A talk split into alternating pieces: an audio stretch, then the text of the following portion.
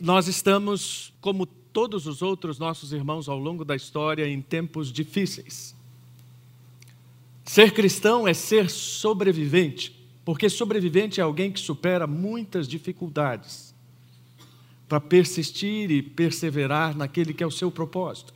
De formas que nestes dias cheios de desafios, onde numa manhã a gente acordou e soube que havia já um caso confirmado de coronavírus em São Paulo, agora dois. A gente se pergunta como é que a gente vai viver num mundo cada vez mais complicado.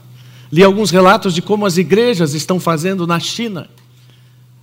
Já houve uma queda na frequência de 50% de algumas igrejas ali em Pequim, e eles estão tomando vários cuidados para que a igreja não se disperse em função disso. Pensando nisso, então, lembrei do texto de Efésios, capítulo 3, e quero ler com vocês. Quando penso em tudo isso, caio de joelhos e oro ao Pai, o Criador de todas as coisas nos céus e na terra. E peço que, da riqueza de Sua glória, Ele os fortaleça com poder interior, por meio do seu Espírito. Então Cristo habitará em seu coração à medida que vocês confiarem nele, e suas raízes se aprofundarão em amor e os manterão fortes. Também peço que, como convém a todo o povo santo, vocês possam compreender a largura, o comprimento, a altura e a profundidade do amor de Cristo. Que vocês experimentem esse amor, ainda que seja grande demais para ser inteiramente compreendido. Então vocês serão preenchidos com toda a plenitude de vida e poder que vem de Deus. Vamos ler juntos agora? Toda a glória seja a Deus que por seu grandioso poder que atua em nós, é capaz de realizar infinitamente mais do que poderíamos pedir ou imaginar. A Ele seja a glória na Igreja e em Cristo Jesus, por todas as gerações, para todo sempre. Amém. Ficaria bem mais fácil viver se nós tivéssemos um mínimo de previsibilidade, nós diríamos. Seria muito bom reduzir a vida a um índice mínimo de previsibilidade que nos garantisse alguma segurança nas coisas, para não tomarmos sustos todos os dias. Você já percebeu com todas as suas experiências que, por mais que você vá à frente das coisas, as coisas vão à frente de você? Nós estamos num tempo em que as pessoas são viciadas em previsão. Quando a minha esposa me pergunta qual é a previsão do tempo para os próximos cinco dias, eu percebo quão viciado eu sou. Porque ela já pergunta para mim, crendo que eu terei a resposta das máximas, das mínimas, das chuvas, e, e eu disse: não sei, não olhei ainda. Quando não saímos mais sem um navegador no carro, não porque não saibamos o caminho, mas só para saber se tem um acidente na próxima esquina, uma via impedida ali, nós confirmamos essa tese. Que quanto mais nós lidamos com a imprevisibilidade, mais mecanismos nós buscamos para tornar a vida um pouquinho mais segura e não conseguimos. A primeira vez que eu prestei atenção naquilo que se chama megatrends foi em 1980, quando um estudioso americano, ex-assessor do presidente John Kennedy, criou essa expressão. E começou a formular alguns estudos, até com alguma base científica, de como o mundo seria nos próximos 20, 30, 40 anos, algumas previsões foram erros grosseiros. Como, por exemplo, dizer que na virada do século o mundo seria um mundo de jovens. Uh, passou longe. Mesmo assim, as pessoas continuam fazendo previsões, nós continuamos, continuamos olhando para os próximos 10 anos, e cada vez essas previsões são menores, talvez exatamente para não repetir os mesmos erros. E essas pessoas estão dizendo que em 10 anos nós vamos ter mais gente no mundo. Ok, nenhuma novidade, exceto quando pensamos que provavelmente um bilhão de pessoas a mais em 10 anos. Mas essas pessoas também estão dizendo que nós vamos ter uma urbanização ainda mais ampla. Nenhuma novidade também, exceto quando pensamos que dois terços da população do mundo estará nas cidades. Eles também veem uma transparência maior e uma menor privacidade, não apenas por causa das redes sociais, mas porque a invasão sobre os seus dados e as suas informações está cada vez maior. Quem esteve lá no retiro me ouviu falar um pouquinho sobre a ditadura dos algoritmos. E como tudo isso se constrói numa enorme rede para criar um viés de conformidade onde nada se muda. Mas olhamos para o futuro e vemos também uma crise climática, que, bom, aí há uma séria divergência de pessoas. Tem uma crise? Não tem? O meu objetivo aqui não é dizer se tem ou não tem, é só mostrar o que as pessoas estão falando a respeito do futuro. Uma tecnologia mais limpa. Esse é um clamor da nossa sociedade, muito embora ela seja ainda de elevado custo, mas espera-se que em 10 anos ela seja mais popular.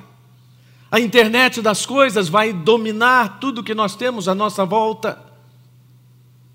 De tal forma que o carro não será mais apenas aquele lugar onde você tem uma telinha com informações sobre o caminho, mas uma verdadeira inteligência artificial interferindo com você em tudo que você faz enquanto dirige. Algumas coisas já estão acontecendo. Nós já temos carros que são capazes de dialogar com o motorista e de bloquear o carro se percebe que a direção tem sinais de sono. Nós temos também uma ascensão do populismo, do nacionalismo e dos radicalismos, de tal forma que olhamos para o futuro e ficamos absolutamente seguros, porque já sabemos como ele vai ser, é isso? Não. olhamos para tudo isso e começamos a roer a unha e dizer: Meu Deus, o que, vai ser desse negócio? Está muito difícil viver, sim, mas aí você vem ao domingo aqui e pergunta: ok, se é essa pergunta que você está levantando, você conseguiu me deixar mais ansioso do que eu já sou? Porque essa é a pergunta que eu e você fazemos todos os dias: como é que nós vamos sobreviver em meio a tantas incertezas? E a resposta que a Bíblia tem para nós nesta manhã é que, em meio a tantas incertezas, o amor é o maior recurso de sobrevivência. Você fala, ah, dá licença, pastor. Achei que você fosse falar sobre alguma coisa mais tangível, mais quantificável, mais procedimental. Eu tive uma funcionária no serviço público que, toda vez que ela recebia um elogio, ela dizia assim: não dá para transformar isso em dinheiro, não.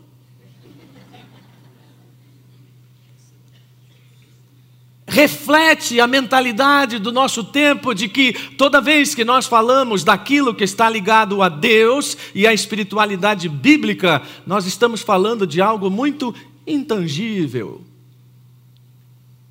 Pastor, eu vivo num mundo complicado, você vem me falar de amor. Você não conhece os meus desafios para lidar com tudo aquilo que está à minha volta, e você vem falar de conhecimento de Deus e confiança no seu poder. Pois é, não tem coisa mais tangível que isso. Não tem coisa mais concreta do que a confiança absoluta no poder de Deus. E se não for isso, o outro caminho é aquele que talvez você esteja trilhando, da ansiedade desenfreada. E de uma preocupação que nunca se esgota e que, mais do que isso, ofende a Deus. Eu já disse aqui mais de uma vez que o grande problema da ansiedade, da incredulidade, é que ela ofende a Deus. Quantas vezes eu começo as minhas orações dizendo: Deus, me perdoe por ofender a sua pessoa, duvidando daquilo que o Senhor pode fazer. E nesse texto que nós lemos, o apóstolo Paulo começa exatamente dizendo: Eu me coloco de joelhos por vocês, eu estou orando por vocês. E eu me coloco de joelhos não apenas porque a oração reflete submissão, contrição e intimidade com Deus, e tudo que você sabe sobre oração muito provavelmente está correto, mas vamos colocar um nível mais elevado nisso. Orar é perceber que tem uma coisa maior acontecendo.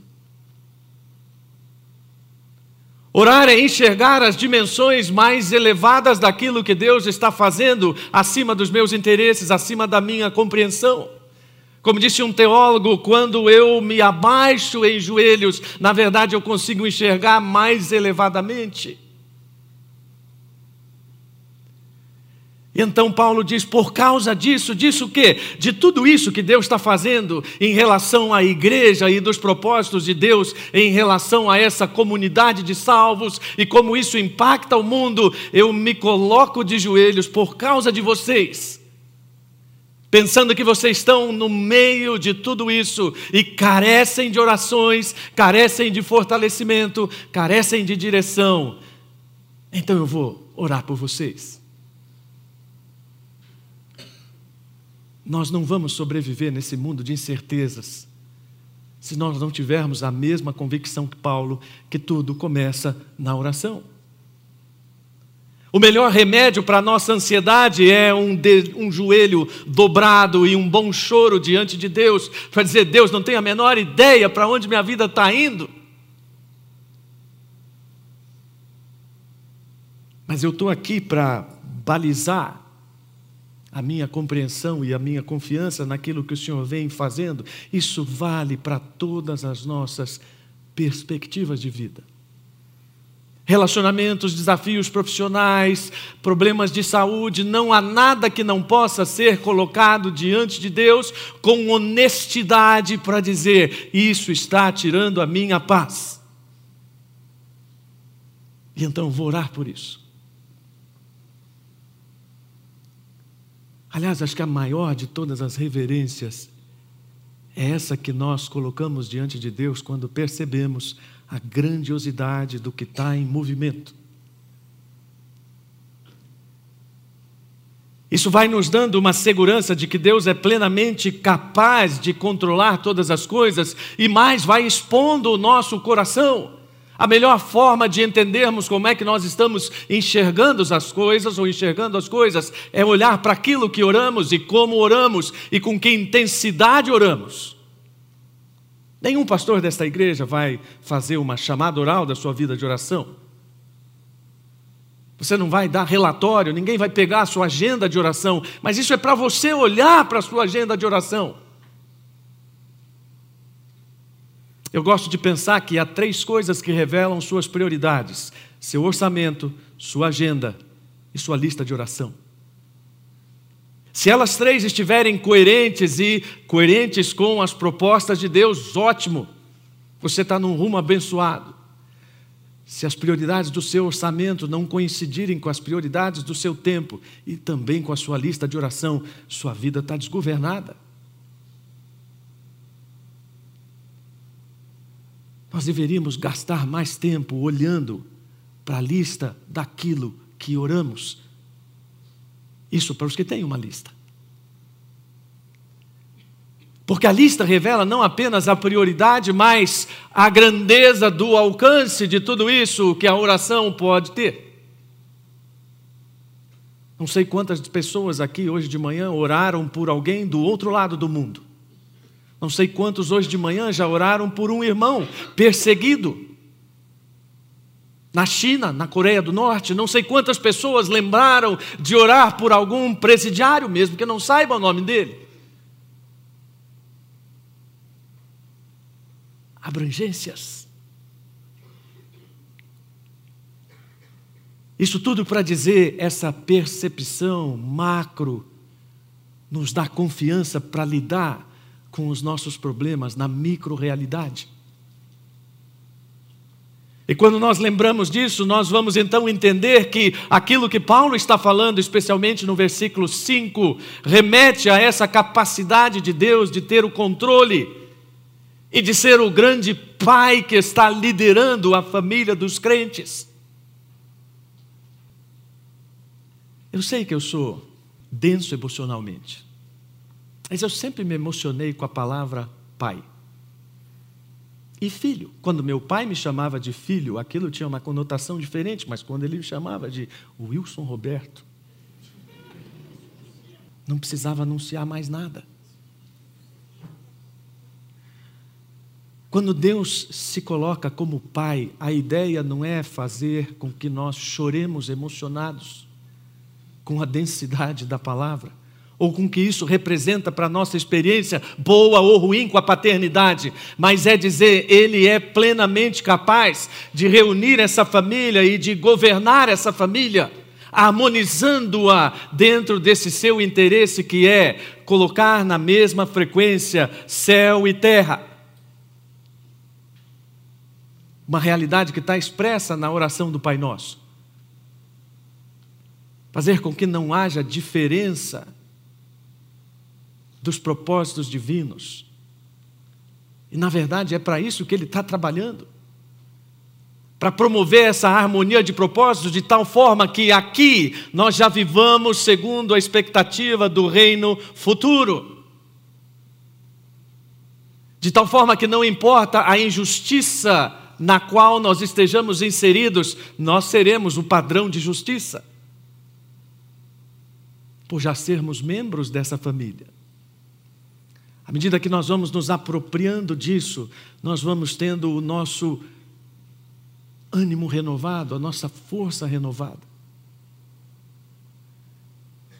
Nosso ânimo não é renovado quando nossos problemas são resolvidos, nosso ânimo é renovado quando nós percebemos a grandeza do Deus que não perde o controle de nenhuma das áreas da nossa vida.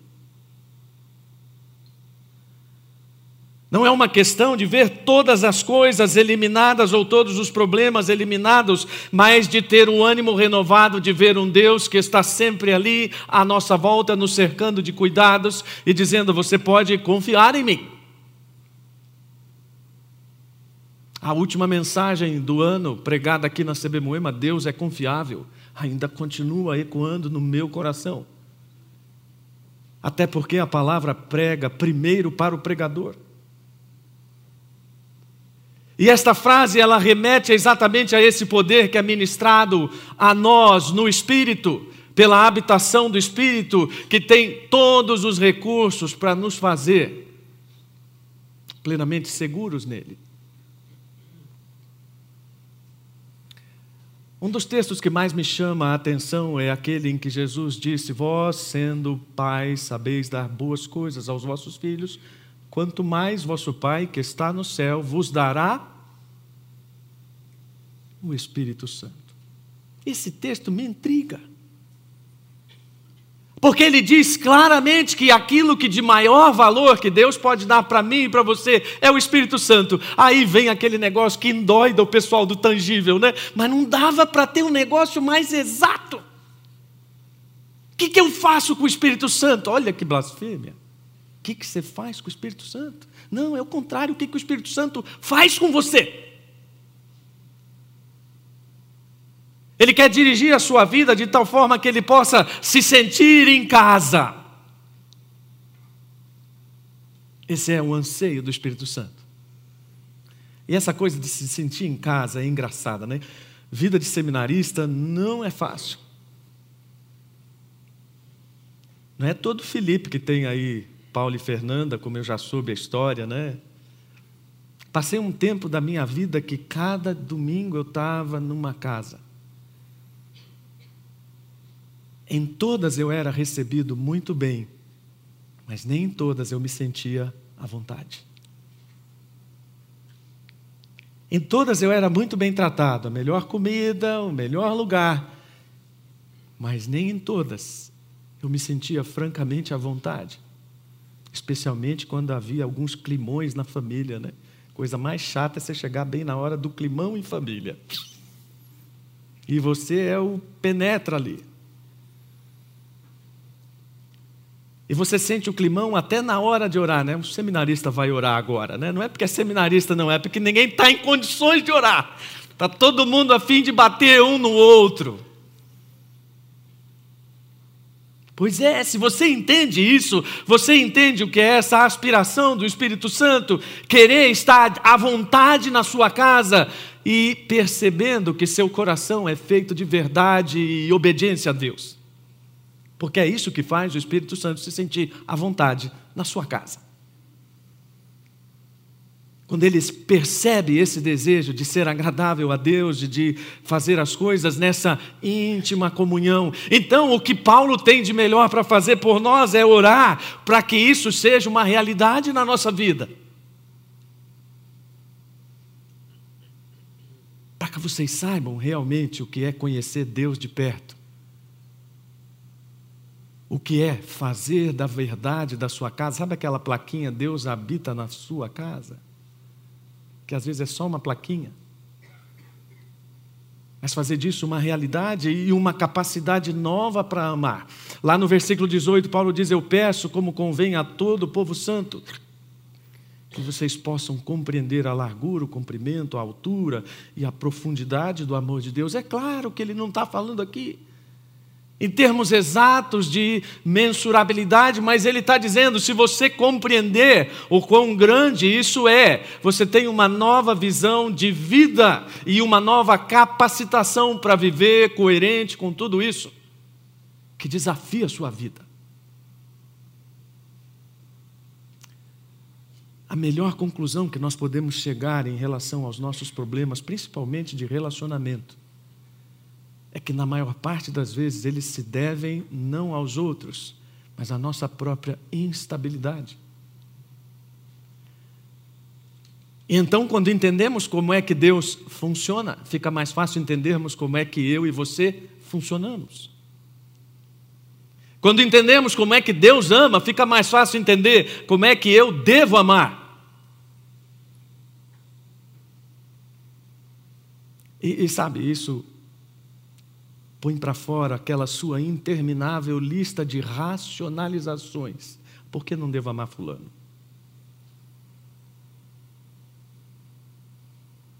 Perspectiva dura de encarar. Mas se não entendemos como é que Deus trabalha nisso, então nós vamos cair no mesmo erro de Eva. Porque a desconfiança foi a matéria-prima do pecado de Eva e Adão. E na medida em que nós racionalizamos e fazemos, entre aspas, ponderações com a Bíblia, nós estamos incorrendo no mesmo erro. E estamos dizendo: bom, será Deus que foi você mesmo que falou isso? Será que era isso mesmo que você queria dizer, quando na verdade as nossas ou racionalizações são meros pretextos para dizer sou dono do meu nariz. Ou seja, o contrário do amor é a rebeldia. O contrário de entender como Deus está agindo é agir do jeito que eu acho que eu devo agir.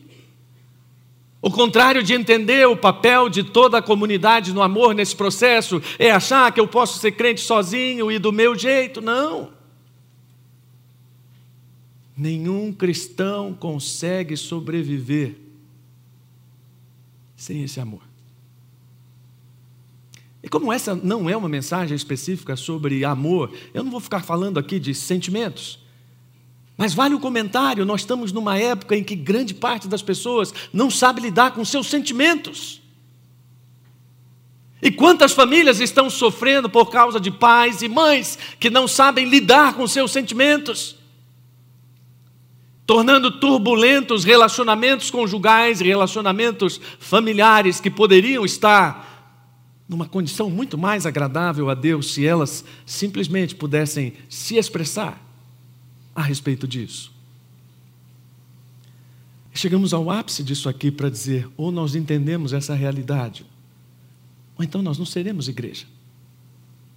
Stephen Brown era o pastor da primeira igreja presbiteriana lá no Canadá, quando ele, numa manhã como essa, fez um pronunciamento sério à igreja, disse: toda a igreja, em algum momento de sua vida, se encontra diante de uma encruzilhada.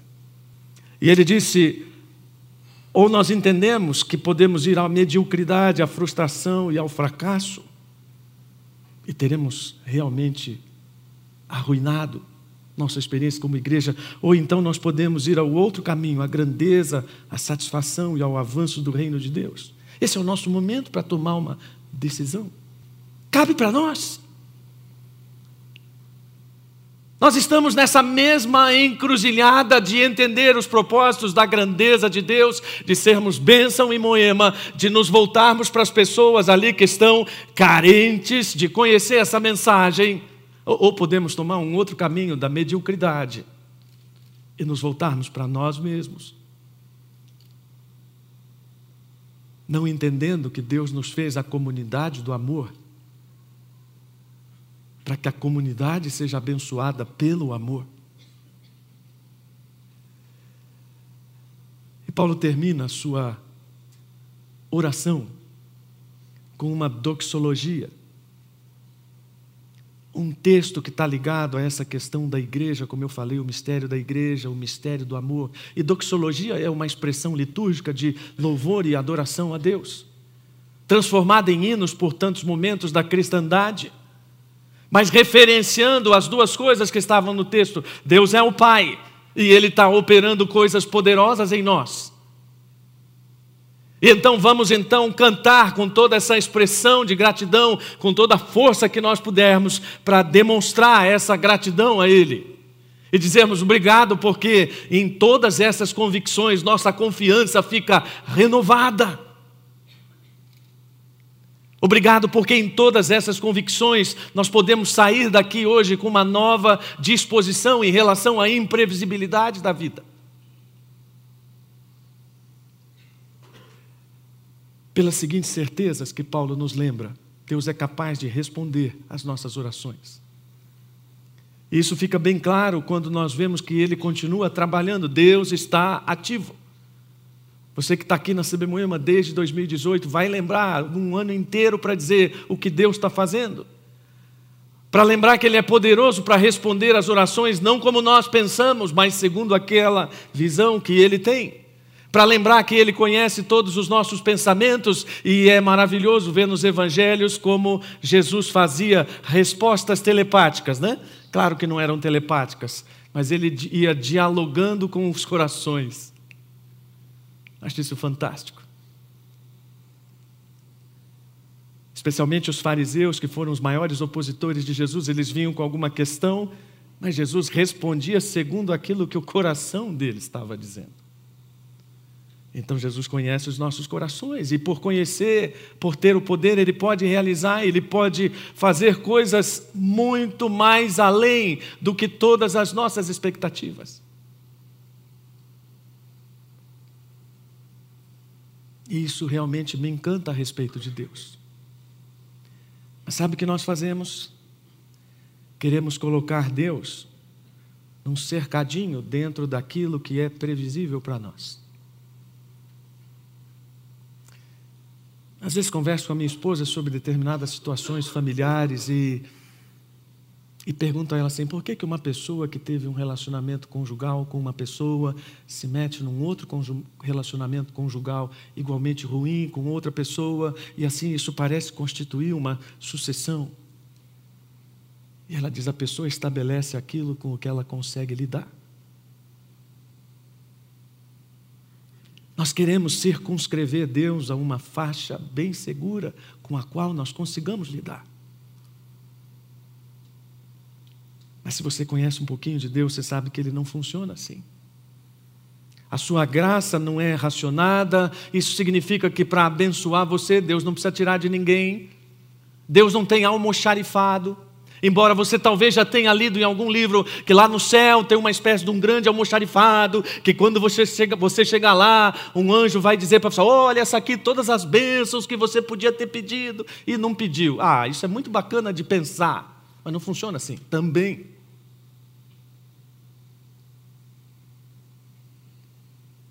Porque nós não teríamos condições de imaginar o tamanho desse almoxarifado de Deus.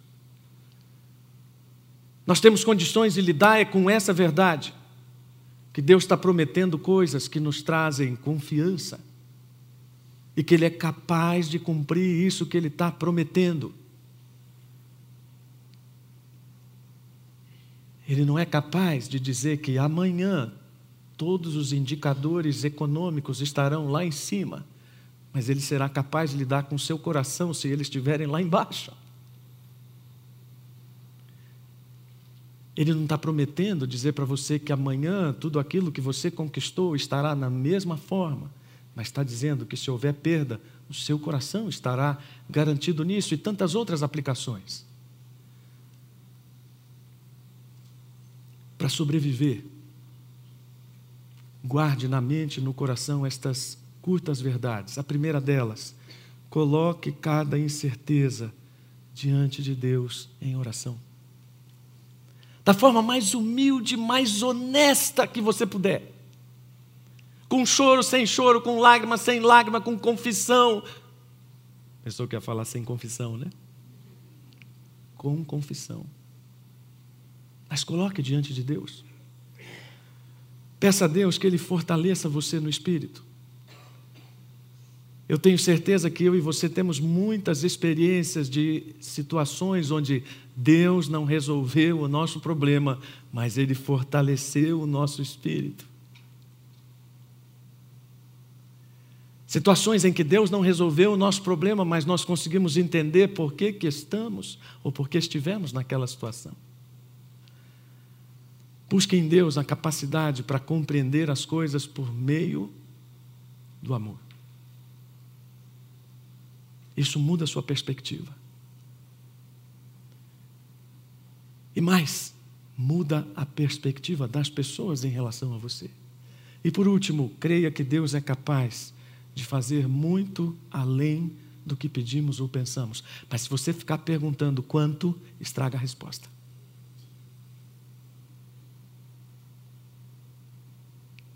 Porque é só uma questão de confiança. Uma vez perguntaram a uma irmã cristã que tinha sofrido muito o que tinha sido mais difícil. Qual a maior dificuldade? Lidar com as grandes dificuldades ou com as pequenas dificuldades? Ela diz: a maior dificuldade é lidar com a pequena dificuldade,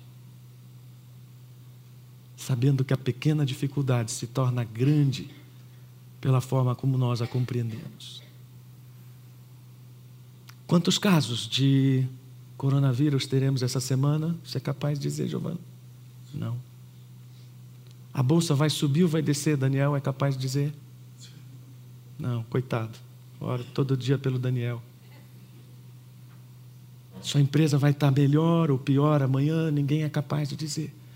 Mas nós podemos ter confiança renovada para sobreviver. Isso não é nenhum demérito. Dizer, sou um sobrevivente por meio de Cristo. Vamos lá. Deus, obrigado por esta mensagem nesta manhã.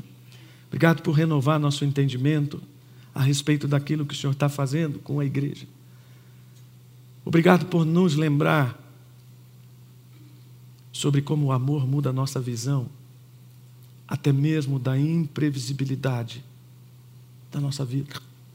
Ajuda-nos a lembrarmos que não somos nada sem o Senhor. E ajuda-nos a pensar que aquilo que o Senhor está fazendo para nós é absolutamente maravilhoso. Renova a nossa confiança no nome, no poder de Jesus Cristo. Amém.